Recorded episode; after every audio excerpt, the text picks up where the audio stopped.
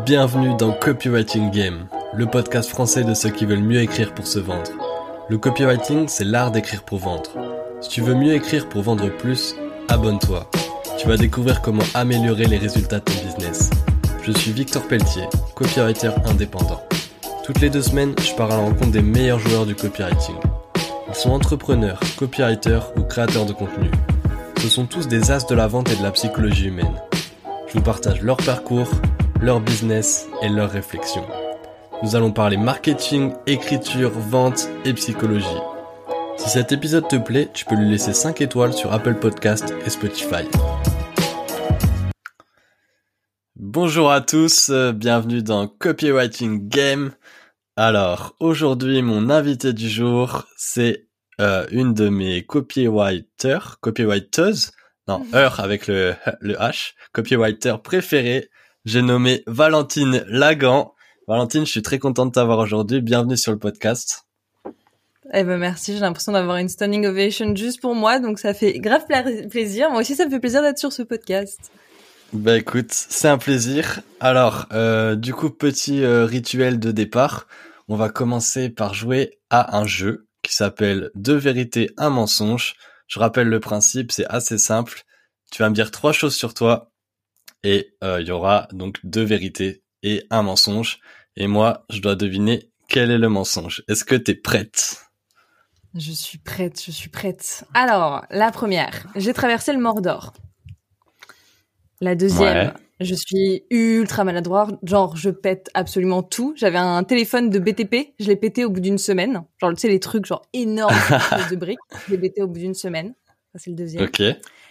Et le troisième, c'est j'ai fait le tour du monde en solo avec euh, mon petit sac à dos et tout à la fin de mes études. Alors, vu que je te connais un peu, je sais que le troisième, c'est, euh, je suis quasiment sûr que c'est vrai, euh, parce que voilà, tu sais que tu voyages pas mal et tout. Donc, en vrai, ça m'étonnerait pas du tout que tu sois maladroite. donc, je vais dire que t'as jamais traversé le, c'est quoi, le Mordor? Ouais.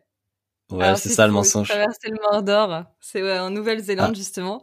Et alors, c'était le petit piège. J'ai pas vraiment fait le tour du monde. Je suis partie ah. faire le tour du monde, mais comme il y a eu le Covid, j'étais bloquée au milieu et j'ai dû rentrer. Du coup, j'ai pas fini le tour ah. du monde. Et du coup, je suis rentrée justement de Nouvelle-Zélande. Je, je l'ai cherché un petit peu celui-là. Je, je l'ai fait exprès. Ah, je, je, toi, tu t'es dit, ouais, je vais le piéger, il va tomber direct dedans parce que j'avais déjà discuté avec toi du tour du monde. Mm, ouais, je me suis dit, j'étais sûre que t'allais pas le voir celui-là. Bien vu, bien vu. Du coup, voilà, non, je n'ai pas fait le tour du monde, mais je suis partie faire le tour du monde. Ok.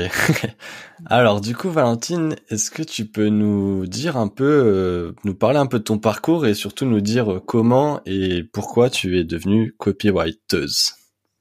Ok, donc euh, bah ouais, effectivement moi c'est Valentine. De base, je suis une juriste. J'ai fait des études de droit, j'ai travaillé dans le droit, euh, donc plein de rôles différents qui m'ont pas particulièrement euh, amusée.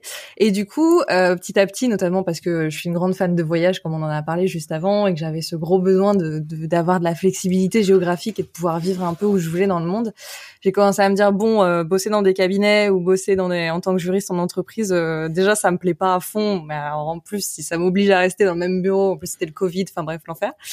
Euh, je me suis dit qu'il fallait que je change et justement à ce moment-là j'étais en train de me dire bon bah faut que je trouve euh, faut que je, soit que je lance mon business soit que je trouve un boulot qui que je puisse faire en télétravail et euh, bah, j'avais commencé à l'époque en apprenant à coder donc rien à voir avec le copywriting mais parce que je savais pas du tout que le copywriting ça existait pour moi c'était écrire être payé pour écrire c'était vraiment un truc invraisemblable. Mmh.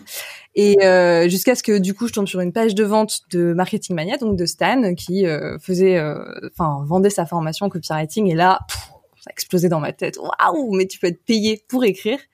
Et j'ai commencé à me former. J'ai donc quitté mon travail. Euh, et dans les deux ou trois mois, je sais plus, j'ai dû prendre deux mois de pause. Euh, j'ai lancé du coup ma micro-entreprise et je me suis lancée en tant que copywriter.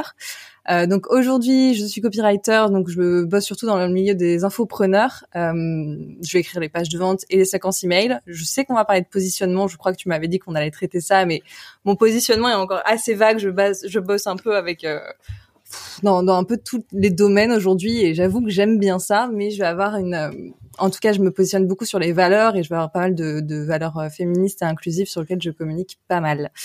Voilà, je pense que ça fait une petite présentation suffisante. Ouais, c'est c'est pas mal, c'est pas mal.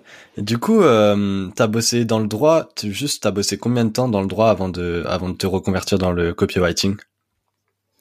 Bon alors entre les stages, puis j'ai fait une alternance et tout, euh, et j'ai bossé un an salarié full, un an alternance, donc j'étais à moitié à l'école, à moitié en train de bosser, et des stages euh, à côté du boulot, donc euh, je, je, saurais pas te dire vraiment en termes de temps, mais genre euh, trois ans, je dirais à la louche. ça.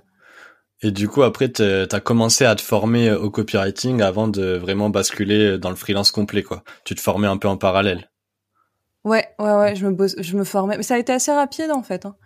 Euh, parce que du coup, je m'étais formée pendant genre un an. J'avais fait un diplôme de software pour apprendre à coder. J'avais fait, je passais tout mon temps et tout. Et en fait, quand j'ai découvert le copywriting, je m'y suis mis. Et finalement, en un mois, ça a été, euh, ça a été fait. Et effectivement, ça, je l'ai fait à côté de, à côté de mon emploi. Et c'est parfaitement euh, faisable en vrai. Bon, après, hmm. c'était le Covid aussi. Il y avait pas beaucoup de vie sociale, tout ça. c'est vrai que ça, ça motive à faire autre chose après le boulot, quoi. Et du coup, comment ça s'est passé le, le, un peu le début de carrière en copywriting? Bon, surtout, ouais, quel, quel obstacle t'as eu au début euh, quand t'as commencé euh, je pense que le plus gros obstacle, et c'est encore le cas aujourd'hui, c'est vraiment juste moi, ma tête et tous les doutes que j'ai et le sentiment de pas être assez bien. Euh, parce que finalement, quand je regarde, j'ai eu pas mal de entre guillemets facilité. J'ai pas mal de gens qui m'ont proposé des missions assez vite, qui m'ont proposé de bosser avec eux assez vite. Euh, donc euh, honnêtement, la plus grosse difficulté, c'est vraiment juste prendre confiance en comment t'écris, en surtout bah justement parce que tu changes de, tu te reconvertis. Enfin, j'ai écrit toute ma vie, mais j'ai jamais écrit des pages de vente. Tu vois ce que je veux dire? J'écrivais des hmm. histoires ou des trucs comme ça. Euh, mais prendre confiance en ça, se rendre compte que tu apportes de la valeur, que tu as ton expertise, même si euh, typiquement aujourd'hui j'ai quoi, j'ai euh, six mois d'expérience. Euh, et déjà en six mois, j'ai déjà une expertise qui apporte de la valeur et je le vois en termes en termes de CA pour mes clients, tu vois. Euh, donc prendre confiance en ça, je pense que c'est ça a été le plus gros challenge. Et après j'ai oublié les questions d'avant, donc je suis désolée. Non, t'inquiète, du coup, je vais rebondir sur ce que t'as dit parce que c'est intéressant en vrai. Parce que déjà, je sais pas si tu te rends compte, mais euh, le, enfin, le problème de confiance en, soi, en vrai, c'est un bon problème dans le sens où tu dis, ouais, j'ai des, des gens qui sont venus, euh, qui me proposaient déjà des missions, etc. Alors que justement, quand, quand tu débutes, c'est, je pense que le, le gros obstacle pour euh, pas mal de copywriters débutants, c'est déjà de trouver des missions. Et, euh, et du coup, toi, tu, c'est marrant que tu me parles de ce problème-là. De, c'était même pas un problème de client, en fait, c'est plus un, un peu, on parle du syndrome de l'imposteur et tout, mais euh, t'as, finalement, t'as pas eu tant de difficultés de ça à trouver tes premiers clients et à, et entre guillemets, euh, faire tes premières missions, quoi. Du coup, ouais, c'est, moi, je voulais savoir un peu comment, euh, comment ils sont venus à, à toi, ces gens-là. Est-ce que c'était euh, par rapport à par rapport à ce que tu tu créais sur les réseaux? Est-ce que c'était de, de ton réseau perso? Enfin voilà, tu, tu disais qu'il y avait des gens qui sont venus pour te proposer des missions. Ils sont venus d'où? Alors, euh, alors dans une dans une ancienne vie, j'avais aussi un podcast que je fais plus. Donc ça, tout a commencé un peu avec le podcast. Donc j'avais commencé un peu à documenter justement la reconversion, le fait de changer de, enfin de quitter mon boulot pour me lancer euh, en freelance. Et euh, j'avais commencé à créer un petit peu du contenu sur Instagram à l'époque, euh, très vite fait. Et je m'étais liée de, de métier avec avec Sandra Dogwheeler, qui a aussi un podcast qui s'appelle La Secousse. Et j'étais passée dans son podcast. Enfin bref, on avait on avait bien, on, on, on était resté bien en contact. Et en fait, quand je lui avais dit que je me lançais, elle, elle était copywriter, sage rédactrice. Et en fait, elle avait justement une partie de copywriting à traiter. Et elle m'avait dit, bah si tu veux, juste pour te donner confiance, je te délègue ça, tu le fais pour moi, puis on le fait ensemble. Donc j'avais fait ce premier truc, ça m'avait donné de l'expérience, ça avait été, enfin, du coup, ça m'avait aussi évité de démarcher. Enfin voilà, c'est, ça a été plus facile, je pense, que euh, quand tu arrives sans aucune expérience, essayer de convaincre des gens que tu peux bosser pour eux. Euh, donc ça, c'était la première mission que j'ai eue. Et après, je lui ai rédigé une séquence email aussi parce qu'elle avait bien aimé la première mission qu'on avait fait ensemble. Et ensuite, j'ai publié de, pour le coup, j'avais écrit un post sur LinkedIn et euh, j'avais été contactée par Samy Terki, je crois qu'il est passé aussi dans le podcast, parce que euh, il avait lu du coup la page de vente, la landing page que j'avais fait sur mon site euh, pour me vendre moi en soi. Et il m'a dit j'ai bien aimé la façon dont t'écris. Je pense que enfin t'as l'air de t'en sortir. Est-ce que tu veux qu'on bosse ensemble? Et à partir de là, on a commencé à aujourd'hui encore on bosse ensemble d'ailleurs et on a commencé à justement collaborer euh, régulièrement. Donc moi j'écris les textes, il repasse après, il me donne des axes d'amélioration. Euh, et c'est vrai que ça, enfin, je me fais coacher en permanence un peu dans mon, dans mon travail. Et, euh, et c'est trop bien parce que ça permet de prendre confiance en soi, d'avoir aussi quelqu'un qui te back up derrière et qui te, qui te permet de prendre confiance en la qualité de ce que tu fais. Et, euh, et voilà, du coup, les premières missions, elles sont arrivées comme ça. Et aujourd'hui, bon, pour le coup, ça commence à arriver euh, de manière individuelle, soit par euh, le réseau, parce que euh, parce que tu commences à bosser avec des gens qui te recommandent à d'autres personnes, soit par LinkedIn. ouais, globalement, c'est surtout ces deux canaux-là. Ouais, c'est vrai, on dit, tu vois euh, c'est toujours euh, le, le, cordonnier euh, le plus mal chaussé, tu vois. en tant que copywriter, on doit aussi faire ce travail de copywriting, d'écriture et tout pour se vendre. Et du coup, bah toi, moi aussi, j'avais lu ta page de vente et pour le coup, j'avais bien aimé. Donc je comprends que je comprends que Samy il a il a, il a accroché dessus. Et, et voilà, donc tout ça pour dire, le, en tant que copywriter débutant aussi, écrire une page de vente pour soi-même, en fait, c'est le meilleur moyen de prouver déjà que tu as les capacités.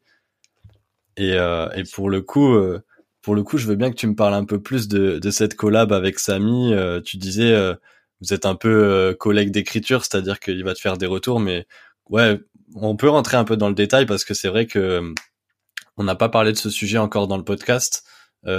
comment deux de, comment deux copywriters ils travaillent ensemble Comment vous vous répartissez? Enfin voilà, je veux bien que tu m'expliques un peu comment ça se passe. Alors, petit inside sur notre notre collaboration avec Samy. Tu as tous les petits secrets euh, croustillants. Euh, Allez.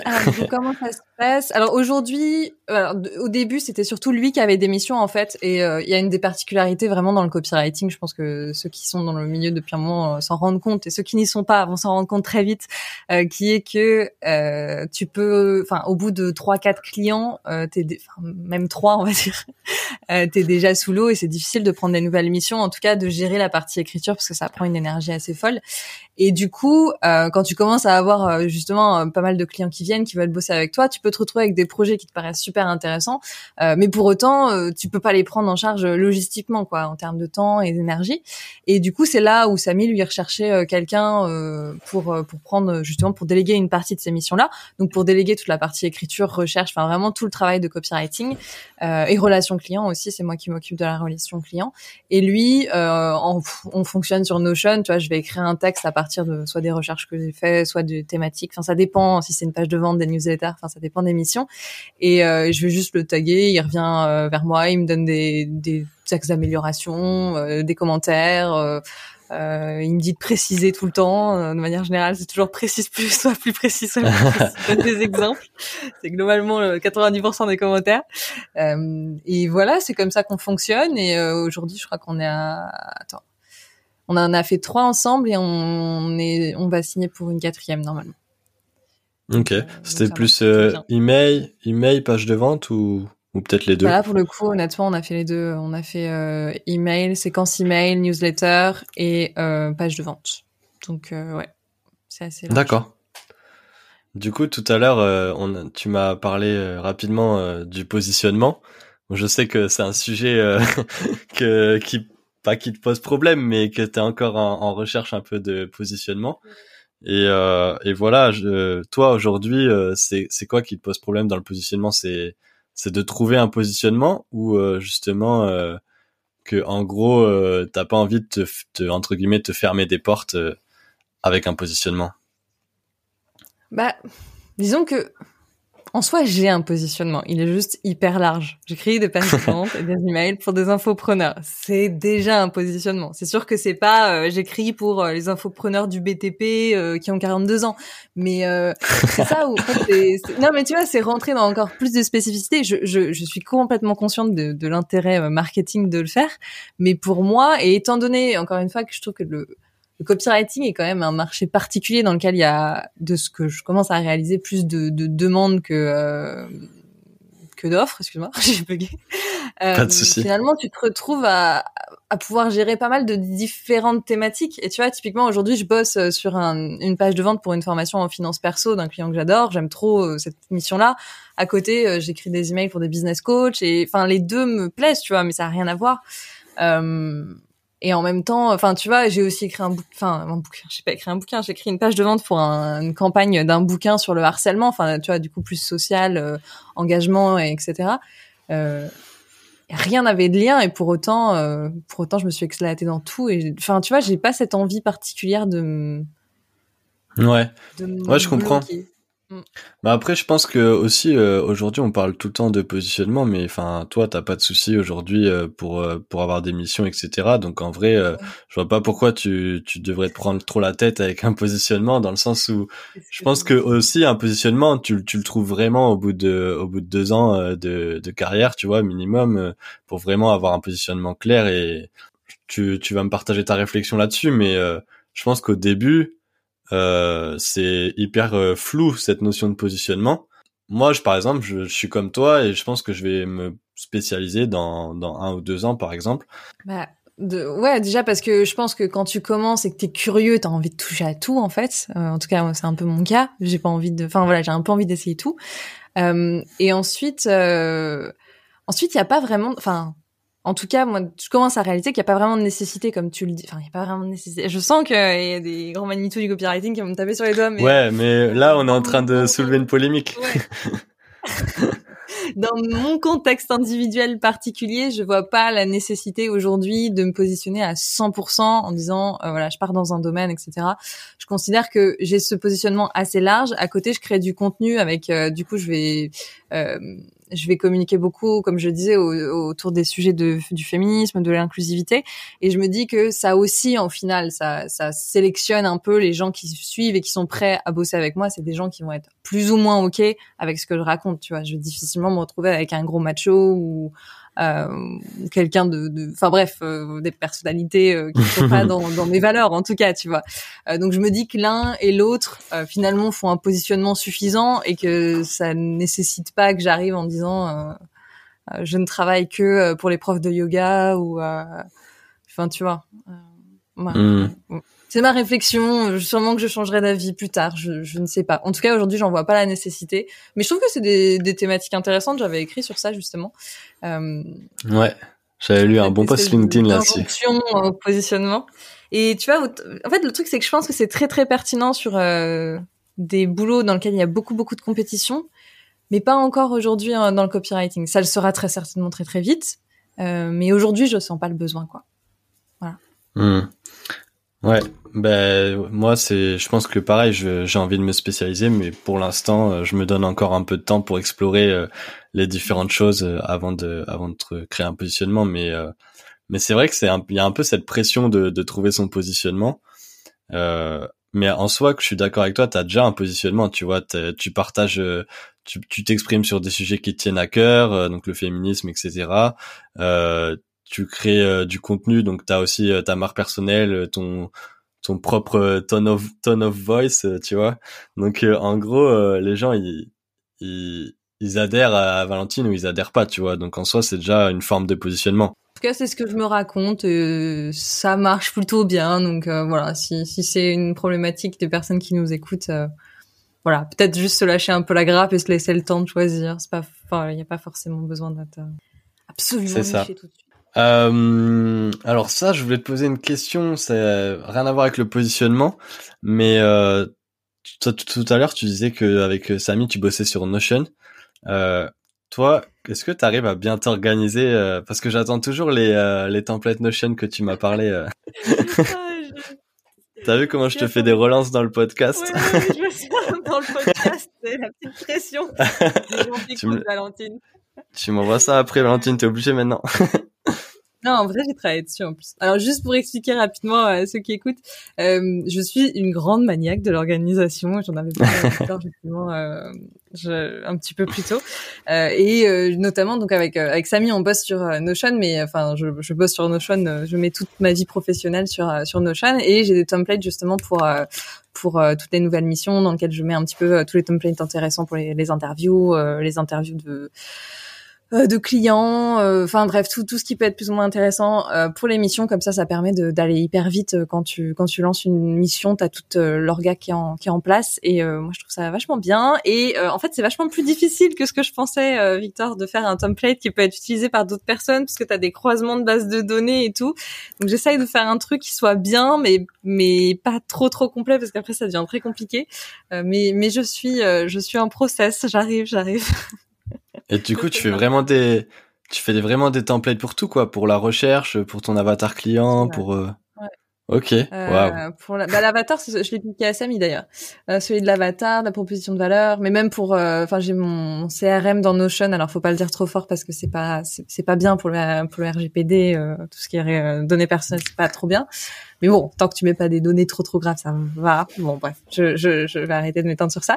mais j'ai tout, tout mon suivi client, enfin l'organisation, ouais non, tout tout est dans Notion et moi, je trouve ça vachement plus simple, mais après, euh, voilà, faut être un peu une maniaque de l'orga aussi. Hein. Faut aimer jouer avec les outils. Euh.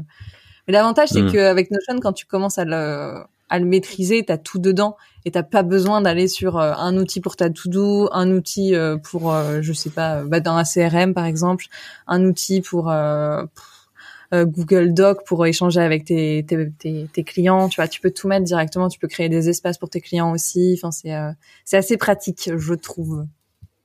Ouais, je suis d'accord. Moi, j'utilise euh, principalement Notion au quotidien et ouais, c'est un peu le l'armoire avec tous tes tiroirs, euh, tout tout au même endroit. C'est quand même bien pratique, quoi. Et du coup, du coup, tu n'as pas oublié l'histoire du template, donc. Euh, bon. Non, voilà, c'était juste un, un peu un petit rappel. je l'attends, je l'attends. je voulais je voulais revenir aussi sur un truc que tu as dit au tout début du du podcast. T'as dit en gros, euh, moi j'étais dans le droit et il y avait un truc qui était important pour moi, c'était euh, la flexibilité euh, géographique. Pour le coup, ouais, je veux bien qu'on parle un peu de ça, que le métier de copywriter et le mode de vie digital nomade aujourd'hui, je pense que c'est un bon compromis. Mais est-ce que tu arrives à, t'organiser au quotidien par rapport à ça? Euh, ouais, ouais, bah ça c'est des, c'est des grosses problématiques. Euh, comment euh, rester productif, euh, même quand t'es en train de bouger, etc.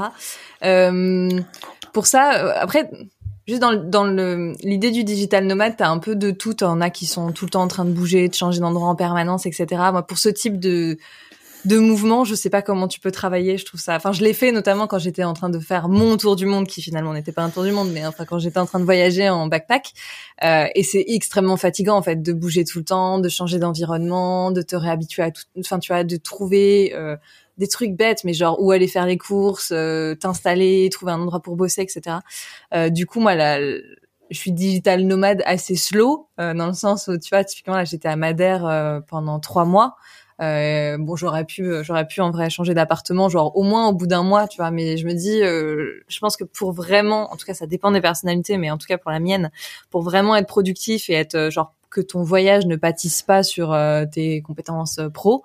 moi, le, enfin, la clé, c'est quand même de rester aussi au même endroit pendant au moins un mois, quoi, pour t'habituer. Et puis parce que ça fatigue ton cerveau, en fait parce qu'à chaque fois que tu bouges, tu dois refaire tes routines. Tu... Enfin, on est des, on est des animaux d'habitude, et hmm. plus euh, on va, on va taper un peu dans la fourmilière comme ça, plus on va bouger nos habitudes, plus ça peut être extrêmement exténuant. Et sur le boulot, ça se sent quand même pas mal. Donc, euh, donc il y a ce truc où faut réussir un peu à, à allier ce truc de liberté, mais qui est pas non plus une liberté. Enfin, si tu commences à être libre à 100% et à bouger tout le temps et à être plus dans un voyage que que dans un, je sais pas comment plus ça, digital nomadisme. Euh, ça peut être euh, ça peut être au détriment de de ce que tu apportes à tes clients aussi quoi. Donc voilà, je pense que c'est un peu euh, c'est la balance à trouver pour tous les nomades, mais je sais pas si, si tu l'as un peu vécu toi aussi, Victor, parce que je sais que tu étais un peu dans la même situation, mais ouais. Ouais, ouais, euh, clairement, euh, c'est vrai que je l'ai senti euh, moi que je pouvais, je pourrais pas réussir à être digital nomade et à changer de logement, enfin, de même de pays hein, tous les mois comme ça et tout en restant gardant une routine de travail. Et ouais, je suis d'accord avec toi. Il faut au moins, il faut au moins rester trois mois à un endroit pour pouvoir gérer le taf à côté, sinon c'est complexe. Après, euh, tu peux très bien euh, être en France tout le temps et décider d'aller euh, en Grèce et de bosser en même temps pendant deux semaines, tu vois. Mais c'est juste si t'es tout le temps dans un mouvement perpétuel. mais ouais. Et après, t'as de la charge mentale aussi. T'as une charge mentale, tu vois, genre ouais, que dans quel logement je vais être, comment je vais, est-ce que je vais avoir la bonne connexion internet, est-ce que je vais avoir mon espace pour travailler, hein? On parle de connexion internet. Ben. je disais ça au hasard. Hein. puis aussi le côté social, je dirais parce que euh, quand tu es tout le temps tout le temps en train de bouger euh, moi moi je, voyage en couple aujourd'hui donc ça va je suis avec quelqu'un mais quand tu es tout le temps tout le temps en train de bouger euh, c'est difficile de lier des vrais liens avec les gens. Tandis que quand tu restes vraiment au moins un peu plus d'un mois dans un endroit tu vas dans des coworking tu rencontres des gens tu lis des liens et franchement c'est important, je pense. Euh, surtout que t'as vite fait quand t'es nomade de rester, euh, et je l'ai fait euh, la première, hein, mais de rester complètement obsédé par ton boulot et de faire que bosser, bosser, bosser, parce que justement t'es loin un peu de tes potes, de ta famille, donc t'as moins d'actifs. Enfin, si tu cherches pas à avoir des activités sociales, t'en as pas quoi. Enfin, tu peux décider de rester et de bosser du matin au soir. Et, et c'est, ça peut être un peu difficile de se forcer à décrocher comme ça quand t'es quand t'es loin de de tes divertissements aussi quoi. Euh, ça, je, sais que ça m'avait fatigué pas mal aussi. Mais c'était ma faute, hein, c'était moi qui. Et du coup, rester au même endroit pendant longtemps, ça permet de se dire bon bah voilà, là, je, je, vais me créer une vie sociale quand même et, euh, et faire quelque chose quoi. Justement, par rapport au fait de créer du lien, etc., on n'en a pas parlé, mais euh, enfin, tu t'es pas mal actif sur LinkedIn. Euh, Aujourd'hui, LinkedIn, c'est euh, plus Ouais, comment tu vois comment tu vois ce réseau social? Ça représente quoi un peu pour euh, pour toi LinkedIn aujourd'hui? Très bonne question. Euh, Qu'est-ce que ça représente pour moi? En fait, aujourd'hui, euh, parce que euh, la question, enfin excuse-moi, c'est une question ouverte, hein. Non, non, non, mais c'est voilà, est-ce que c'est le tu m'aurais demandé il y a, je sais plus quand est-ce que j'ai commencé, il y a quatre mois, je sais plus. Euh, je t'aurais dit, euh, bah c'est euh, pour prospecter, euh, pour mm. voilà, globalement pour prospecter, pour de manière smooth, donc que les gens viennent vers moi, etc. Et aujourd'hui, je crois que c'est, je le fais plus pour le kiff parce que vraiment, genre ça me plaît de partager ce que j'ai à partager tous les jours et enfin tous les jours, tous les deux trois jours, euh, et d'échanger avec des gens et de créer du lien et de créer des réseaux. C'est vraiment cet effet de réseau aussi, euh, rencontrer du monde que je trouve euh, hyper intéressant et qui après potentiellement te ramène des recos et te ramène des clients. Mais euh, je sais pas comment dire, c'est plus une manière de m'exprimer publiquement et aussi de créer une autorité, je pense, parce que du coup les gens ils te lisent, les gens ils savent comment t'écris et puis enfin pour nous particulièrement LinkedIn c'est super intéressant en tant que copywriter parce que bah la base c'est l'écriture. C'est pas comme Instagram où faut faire des visuels machin. Enfin, c'est épuisant pour les gens qui sont pas euh, graphistes euh, comme moi. Enfin je ne suis pas graphiste du coup. Les gens qui sont justement très euh, paresseux sur ça comme moi. Et LinkedIn c'est vraiment cool pour ça te fait une espèce de vitrine. Et et ouais non puis je sais pas je trouve ça sympa. Genre t'as des gens qui viennent te voir en disant merci ton post il m'a fait du bien ou j'ai trouvé ça super intéressant ou tu vois. Bon t'as des cons aussi mais bon partout hein. Donc euh, voilà, mais ouais. Je sais pas, c'est plus une, je dirais que c'est plus pour le réseau aujourd'hui et l'autorité que euh, vraiment dans un objectif euh, pur de prospection. Ouais, c'est hyper clair. Ben en vrai, je suis, enfin, je suis d'accord avec toi. Aujourd'hui, LinkedIn c'est hyper important pour le réseau et en tant que copywriter, limite avoir un LinkedIn c'est aussi important que d'avoir un site internet quoi. Pour nous, voilà, sais là où tu tu peux très bien t'en sortir en tant que copywriter juste avec un profil LinkedIn sans avoir créé ton site, à mon avis. Euh, aujourd'hui, tellement le, le, réseau a de la à prendre la place pour un copywriter, tu peux vraiment partager tes contenus, tu peux montrer ce que tu sais faire, tu peux t'exprimer sur les sujets qui t'intéressent. Et ouais, tu rencontres des gens tout simplement, tu crées des conversations et c'est un peu la base de notre job, quoi. Ouais, carrément, carrément, exactement. Et euh, tu vois, euh, ça me fait penser à, tu, tu, tu disais au début, euh, ça peut être un bon tip de créer un site, comme j'avais fait en fait, d'écrire une page de vente. Et oui, c'est, enfin, genre en vrai, c'est, c'est un bon tip. C'est, enfin, pour moi, ça a été, ça a été un bon moyen de, de, de bah, d'avoir des premières missions. Mais en vrai, c'est genre vraiment pas indispensable quoi. Ne pas avoir son site web, ne pas, enfin, moi, je l'ai fait, honnêtement, c'était aussi une forme de procrastination. J'avais pas envie de commencer à démarcher et j'avais peur. Et du coup, euh, j'écrivais un peu dans mon coin, tu vois. C'était un peu une manière de faire quelque chose sans faire ce dont j'avais peur, tu vois. Euh, bon, au final, ça a eu des bons résultats, mais euh, en vrai, si t'es là et que tu partages sur LinkedIn et, euh, et que t'es actif et que tu fais porter ta voix comme ça en permanence, ça peut effectivement complètement suffire et t'as pas besoin nécessairement d'avoir un site web ou d'avoir une page, euh, euh tu vois ça c'est un atout, mais c'est pas indispensable. Ouais. Je pense, je pense euh, LinkedIn est plus puissant, ouais. Par rapport à ce que tu disais sur le site internet, j'ai vécu un peu la même chose. Euh, j'ai, moi, je pense qu'il faut pas passer plus d'un mois à faire son site internet. Euh, faut, faut vraiment pas se stresser. Euh, faut pas se stresser à se dire ah ouais, mon site internet, il faut qu'il soit nickel parce que je vais me lancer et tout. Parce ah qu'au final, tu vas trop t'attarder sur des détails. Tu vas, tu, tu vas passer trois mois sur ton site et t'auras toujours pas chopé tes premiers clients. Euh, il faut vraiment pas faire cette erreur-là de se dire euh, le site internet aujourd'hui. Même si oui, euh, faut pas non plus faire un truc ultra cheap, euh, tu vois. faut un minimum, le minimum syndical. mais un truc ultra cheap, hein. C'est vraiment une situation aussi, c'est les nuls. Hein, ouais, non mais ouais, mais c'est cheap, mais c'est pas, tu vois, ça fait pas euh, site genre Wish, tu vois, et puis ça va. Et il y a la rédaction, tu vois, il y a un travail de rédaction, c'est ça qui est, ça qui est bien. C'est ça que le travail a été fait. Ouais, mm. Non, faut pas passer trop de temps sur les sites internet. Euh, même un mois, ça me paraît beaucoup, beaucoup quand même. Hein. En vrai. Ah, tu sais que moi, j'ai euh, passé plus de, j'ai passé plus de temps. Hein. Eh, je me suis, j'ai procrastiné avec mon site. Et je pense qu'il y a beaucoup qui font ça. Mm. Cette erreur-là, tu vois. Donc c'est pour ça que je voulais bah, souligner que, faut pas se, faut pas se stresser en fait avec ça. Bah, c'est pas ça qui t'amène des clients en fait. Euh, c'est ça. Toi qui vas chercher des clients, qui amène des clients ou qui crée du contenu. Enfin, je suis, je suis, je suis maligne à dire ça et je dis que je déteste des marchés à côté. Et je crois que j'ai dû le faire deux ou trois fois, tu vois. ça a pas marché d'ailleurs. Je, ouais. Je crois pas que mes, mes démarchages j'ai jamais fonctionné de toute façon, donc je suis maligne de dire ça. Mais, euh, mais enfin, il y a quand même que ça et la création de contenu qui vraiment euh, enclenche la machine. Ton site internet, euh, si personne y va, euh, personne ne le voit. Donc, faut que les gens te connaissent et il faut que les gens aient entendu parler de toi. Donc, euh, faut qu'il y ait un premier canal, un premier canal qui soit soit les, les réseaux, soit soit c'est toi qui vas avec tes, tu relèves tes manches et, tu vas chercher les gens, quoi. Mm. Ah, clairement, bah ouais, clairement, on est d'accord. LinkedIn aujourd'hui, t'as plus, t'as beaucoup plus d'impact qu'avec ton site internet que personne visite. Ouais. J'ai une petite dernière question. Euh, Est-ce que, du coup, par rapport à tout ce qu'on a dit, par rapport à ton parcours, par rapport à ta reconversion euh, dans le copywriting, euh, je sais pas, admettons, il y a une, amie à toi qui a une situation euh, pro, euh, qui est dans sa situation pro qui ne lui convient pas, et qui s'intéresse au copywriting. Qu'est-ce que tu dirais à cette personne pour pour la motiver un peu de de, se lancer dans le copywriting? Enfin, qu'est-ce que tu, quel conseil tu donnerais à cette personne euh, qui souhaite se reconvertir dans le copywriting? Alors, je sais pas si c'est un conseil, mais je pense que c'est quelque chose que moi j'aurais bien aimé entendre avant de me lancer.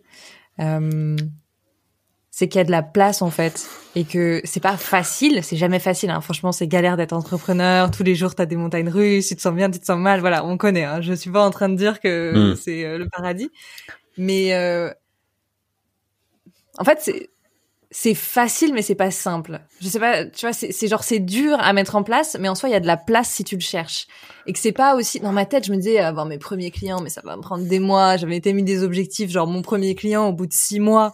Euh, je sais plus ce que j'avais écrit, mais enfin vraiment des trucs. Ah ouais, t'étais vraiment pas confiance en toi, quoi. Ouais, j'avais pas du tout confiance. Après, je pense que ça peut arriver. Hein. Je dis pas que je dis pas que c'est la honte si ça arrive, mais non, non, bah oui, ça peut arriver. Avec euh, genre si j'arrive à avoir un client au bout de six mois, c'est euh, c'est ouf. J'aurais réussi un super objectif, etc. Et au final, le premier client, je l'ai eu. Genre, j'avais même pas ouvert mon entreprise. Euh, donc c'est il y a de la place et si tu t'y mets, et bon, par contre, ça demande du taf et tout, genre, euh, c'est possible et tu peux carrément vivre et il n'y a pas besoin d'avoir si peur que ça, tu vois. Moi, j'avais grave peur. J'avais tellement de trucs en mode l'entrepreneuriat, euh, je vais mourir dehors la bouche ouverte, genre, personne va, je, genre, je vais quitter mon travail et tout va s'écrouler. Euh, enfin, j'étais bon, bombardée dans ma tête de, de, de frayeur. Et en fait, c'était, ça s'est passé beaucoup plus smooth que ça, quoi. C'était vachement plus simple. Euh, hum.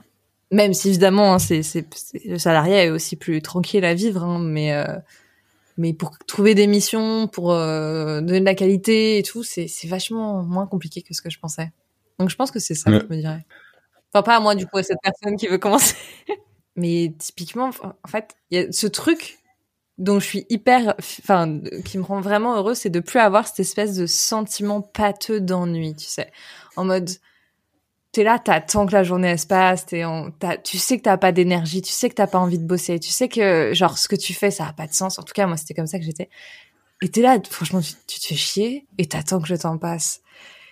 Et genre ça, tu finis la journée même si t'as pas fait grand chose, t'es t'es pâteux d'ennui mmh. quoi. T'es t'as toute ton énergie qui est passée dans ce truc d'attente, euh, d'attendre que le temps passe, d'attendre que et franchement, enfin, c'était, je crois que c'est un des pires sentiments dans la vie. Ouais.